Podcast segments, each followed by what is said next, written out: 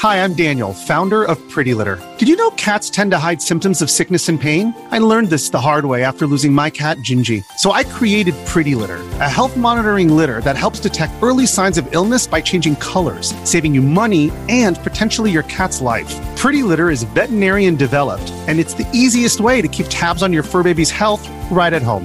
Go to prettylitter.com and use code SPOTIFY for 20% off your first order and a free cat toy. Terms and conditions apply. See site for details.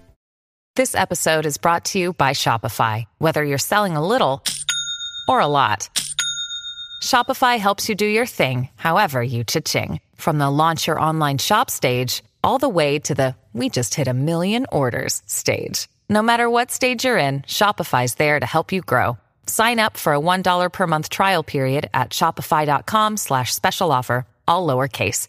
That's shopify.com slash special offer. ゆっくりの、怖い話。神様って見ちゃいけないんだよな。2チャンネル、オカルトいた、神様を見たとか言い出す者が現れた。神様って見ちゃいけないんだよな。やっちまったかもしれん。突然神様を見たとか言われてもね。聞こうか。珍しくしょっぱなから聞いてくれる住人。取りまかくは、俺無職なんだけど、若い時に稼いだお金がそこそこあって、今は趣味の自転車でそこらフラフラしてんだよ。そんでまあ俺昔結構悪さとかしたからさ、罪滅ぼしじゃないけど、自転車で回った先々でボランティアとかしてるわけ。完全な自己満足な。悪いことは言わん、悪いことはするな。ほんそれ、悪いことしたから会社クビになったし、上場借用で刑事告訴されなかっただけ。独り身だったから離婚問題とかは無縁だったけど、おとんおかんには感動された。今は金と暇ばっかある。思いのほか本当に悪いことしていたようです。なるほど、神様も現れるわけだ。どういう理屈でしょうか？そんでたまに地蔵とか見っけたらお供えしたり、神社とか寺とかあったら清掃させてもらってる。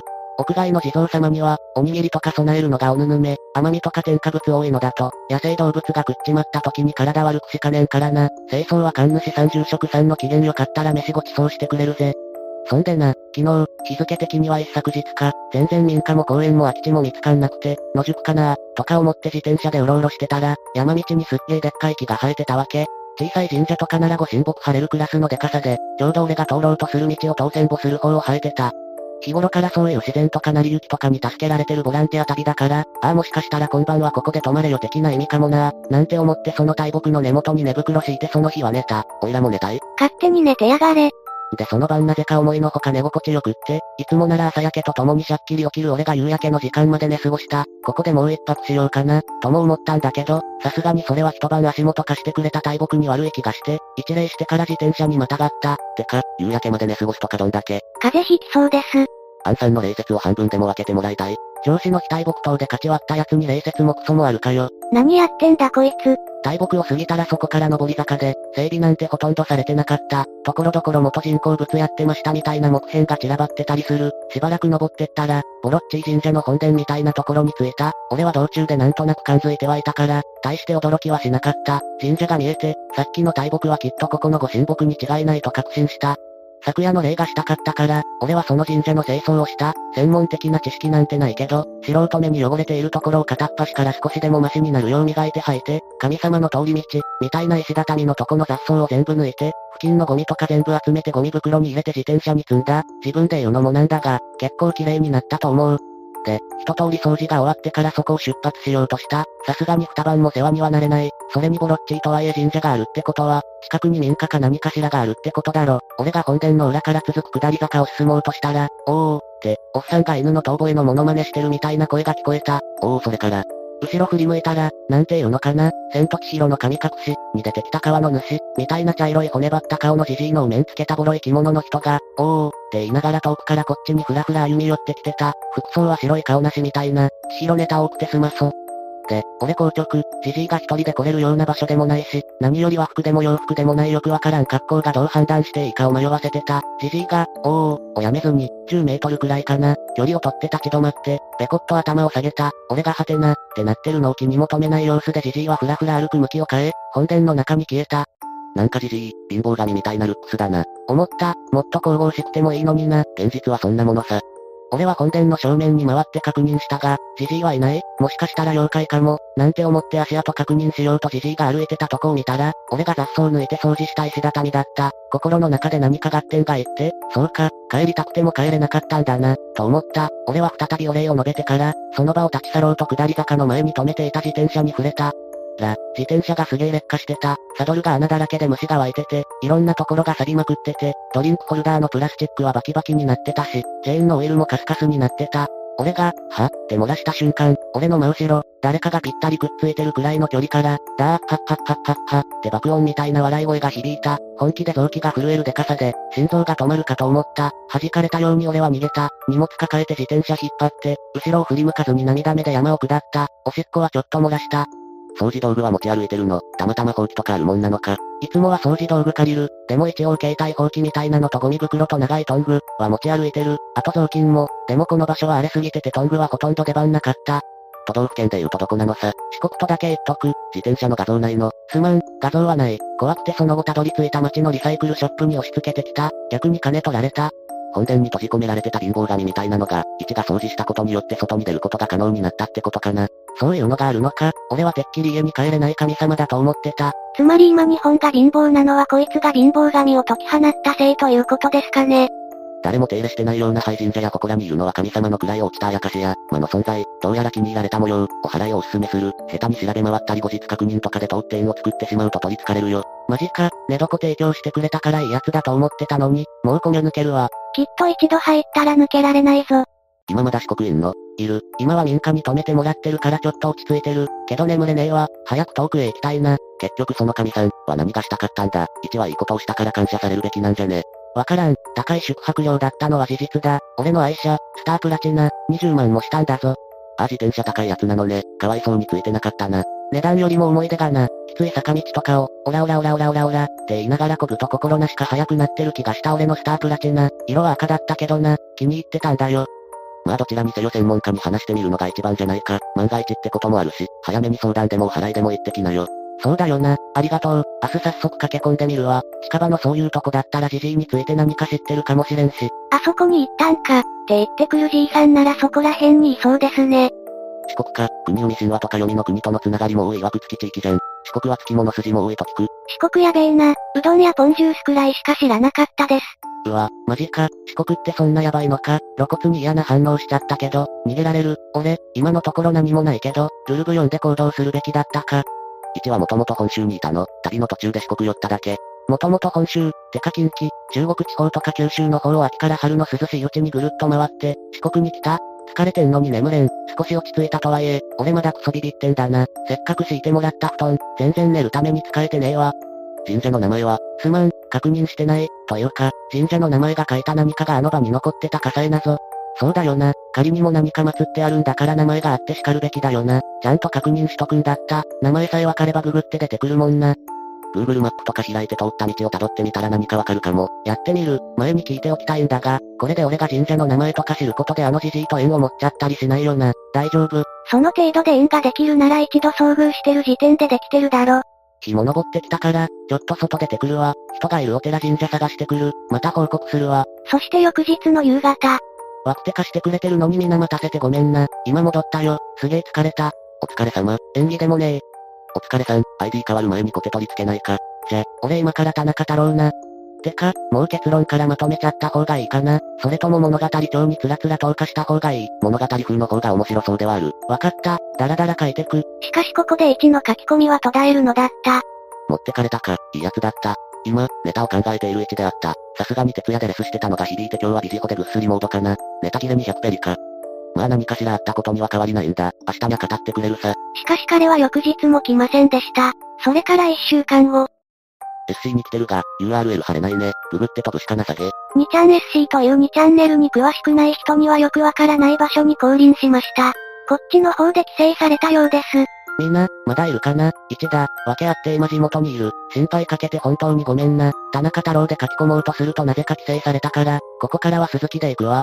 前リクエストがあった物語帳で書くと本当に長くなりそうだから、ちょっとずつ簡潔に書いていく。あれから色々ありすぎた。テスト。あ、田中の方で行けたわ。すまんこっちで。5月25日のあの晩、皆のお察し通り俺はカプセル内で寝落ちてしまった。その日行ったところでやったお払いみたいなのが効いたのか、精神的に緊張してたのか、正直めっちゃ疲れてた。翌朝にちゃんと目が覚めた。体内時計は元に戻ったらしく、疲れもなかった。とにかく無事に起こせたことが嬉しかった。でも一応、時間差攻撃的なあれが来るかもと思うと怖かったから、さっさと荷物まとめてホテルを後にした。もう四国の土地はさっさと抜けたかったし。手頃で早い移動方法はないもんかとスマホでググってたら、実家の弟から電話がかかってきた。弟は出来のいいやつで、親孝行者で、親に感動された俺にさえこまめに連絡をよこしてくれる。いつもの近況報告かなと思って電話に出た。電話の内容、ようやく、兄ちゃん、おう、どうした？今どこにおる？今、遅刻、すぐ戻ってこられん。え、なんで、親父がやばいねん。俺は、そっちに行ったか、と思った。あの笑い声を思い出して、胃が縮こまった。恐怖が蘇ったが、家族を狙われたことに対し怒りも湧き上がってきた。一度、いや俺縁切られてるし、と言いかけたが、親の一死ににまで来て何言ってんねん、と叱責された。そらそうだわな。すまん弟、ありがとう弟。俺は急いでタクシー捕まえて飛び乗った。もう料金なんていくらでもいいから、いち早く実家に帰り着きたかった。運転手のじいさんに、もっと上げてくれ、ってずっと煽ってた。ごめんな、じいさん。実家の最寄りの駅でタクシーを止めてもらった。着くまでの間ずっと貧乏ゆすりしてた。遠距離割引がどうのこうのって言って計算しているじいさんがじれったかったから、財布の中の札全部ぶん投げた。煽った割だぜ、じいさん。物語帳だと長くなるから簡潔に書くって言った割に物語帳全開ですね。年がいもなく実家まで全力ダッシュして、インターホン連打して弟を呼んだ。すると弟ではなくおかんが出てきた。おかんは俺の顔を見るなり渋い顔をして扉を閉めようとしたものだから俺は軽く切れて、親の死に目にも合わさせんのか、と叫んだ。おかんは動きを止めて、はぁ、と返した。続けて、誰が死ぬねん、とも言った。一瞬意味がわからなかった。もしかすると、と悪い予感が頭をよぎり携帯を取り出して着信履歴を確認した。予感はやっぱりだった。朝の弟からの着信履歴が消えていた。一応弟に電話をかけてみた。弟は仕事中だった。おとんにも電話をかけて確認したかったが、緊急時とはいえやっぱり直接ははばかられるので勤め先に電話した。おとんも仕事中だった。誰も何も変わったことはないということだ。あの仮面の G の姿がじわじわと鮮明に思い出されてきて、俺はその場から逃げ出した。家からある程度逃げたところで、俺は今現在自分の置かれている状況をよく考えてみた。もしあの仮面じじいに踊らされているとしたら、今さっき仕事中だと確認した電話内容にも何かあるかもしれない。そう思った俺は、やはりおとんと弟の顔を見るまではここを離れるまいと、二人が仕事から帰ってくるまで実家周りの地区の掃除やゴミ拾いで時間を潰した。完全に夜になってしまってやることもなくなってから数時間後、弟が先に帰ってきた。家の前でうろうろしていた俺を見つけて、驚いていた。今朝自分に電話をよこしたかを尋ねたが、答えは案の定だった。弟の方からも何をしているのか聞かれたが、もしことの顛末を皆話してしまって弟に何かあったら困る。おとんに会いに来たとだけ告げてあとは何も言わなかった。しばらく待つとおとんが帰ってきた。おとんはこっちに気づいた様子だったが、眉間にシワを寄せるだけですぐ家の中に引っ込んでしまった。でも、俺の方はひどく安堵していた。ような気がする。もしかするとちょっとムカついてたかも。でも、ムカつけるくらい心に余裕ができた。何もなくて本当に良かった。家族の無事を確認できたのはいいが、あの仮面 G が今夜襲ってこないとも限らない。栄養ドリンク飲んで徹夜警備に備えながら家の前で仁王立ちしてたら、弟が家から出てきて、家に入れてくれた。今晩だけでも止めてやってほしいと、おとんおかんに説得をしてくれたらしい。家に入れてもらえたはいいが、俺の自室は完全に物置部屋になっていた。消去法で今で寝ることになったのだが、そこはおとんがいつも晩酌をしている場所だった。おとんは俺と目も合わせないで、テレビを見ながら酒を飲んでいた。張り詰めた気まずい雰囲気だった。落ち着かなかった。そして何を思ったのか、俺は何か行動を起こさないといけない気がしてきて、おとんの飲む酒を注いでやった。おとんは、それを決して拒絶しなかった。それが嬉しくて、俺の緊張は一気にほどけた。翌日、おとんが倒れた。原因不明の高熱で緊急搬送された。意識も朦朧として、かなり危ない状態だった。ほんの数時間だけ、おとんは一瞬で復活した。夕方には平熱に戻り、自分で立って病院内をうろついていた。病院の先生も俺たちもポカーンってしてた。早く帰らせろとうるさいおとん。でもまあ、一応精密検査しましょうって先生が提案する。おかんも俺も弟も、それがいいとした。おとんはぶつくさい言いながら検査のために一日入院した。翌日、俺はちゃっかり実家に泊まった。検査を終えたおとんはまあよく喋った。MRI がうるさいだの。バリウムがヨーグルト味だの。看護師の採血が下手だっただの。小学生か己は、そんな話をしていたら、俺たちは先生に呼び出された。おとんの検査の結果についてらしかった。回は、ようやく、率直に言います。おとんさん癌です。え、癌と言っても初期の初期です。自覚症状はまずありませんし、今から治療すれば全く問題ありません。転移していないかの検査もお勧めしますが、まあまずしていないでしょう。は、はあ、不幸中の幸いでしたね。続きはまだですか？おい田中お前か、はよかけ。おら田中、出てこんかまだか。日付見るとわかりますが10日間ぐらい来ませんでした。すまん、あそこまで書いてなんか自己完結してた。あの中途半端な感じで終わったつもりのようです。だな赤いから早く続きかけよう。続き、続きって言っても俺は旅を再開したくらいで特に何も起こっていない。復縁については誰も何も言わなかったけど、家族と数日過ごしたことで、今まであった決定的な溝は少し消えた気がする。家を出る前に、またお得意の掃除をしておいた。隅々まで、丁寧に。それと、最後に書いておきたいんだけど、旅を再開する前の晩にまたちょっと不思議なことが、あと一年、自由に、楽しんで、するべきことをしろ、みたいなことを、あのじじいの声で言われる夢を見た。だから俺はあと一年、このボランティアの旅を続けたら、実家に戻って親孝行しようと考えている。これが本当だったら面白い。頑張れ。あと一年好きなことしろか。何もなくても定期的に近況報告してください。しかしその後600くらいまでスレは伸びましたが特に近況報告のようなものはありませんでした。いかがでしたか？ボロボロになった自転車の画像は愚か、神社の場所や神社の画像、泊まっているカプセルホテルの画像など、一切証拠がなくここまで盛り上がったのはすごいですね。せめて本当に旅してるとわかるホテル画像などは欲しかったとこです。8年ほど前のオカルトいた住人はネタに飢えていたのでしょうか皆さんはこの話どう思いましたか？ぜひ感想をお聞かせください。ご視聴くださりありがとうございました。また見てね。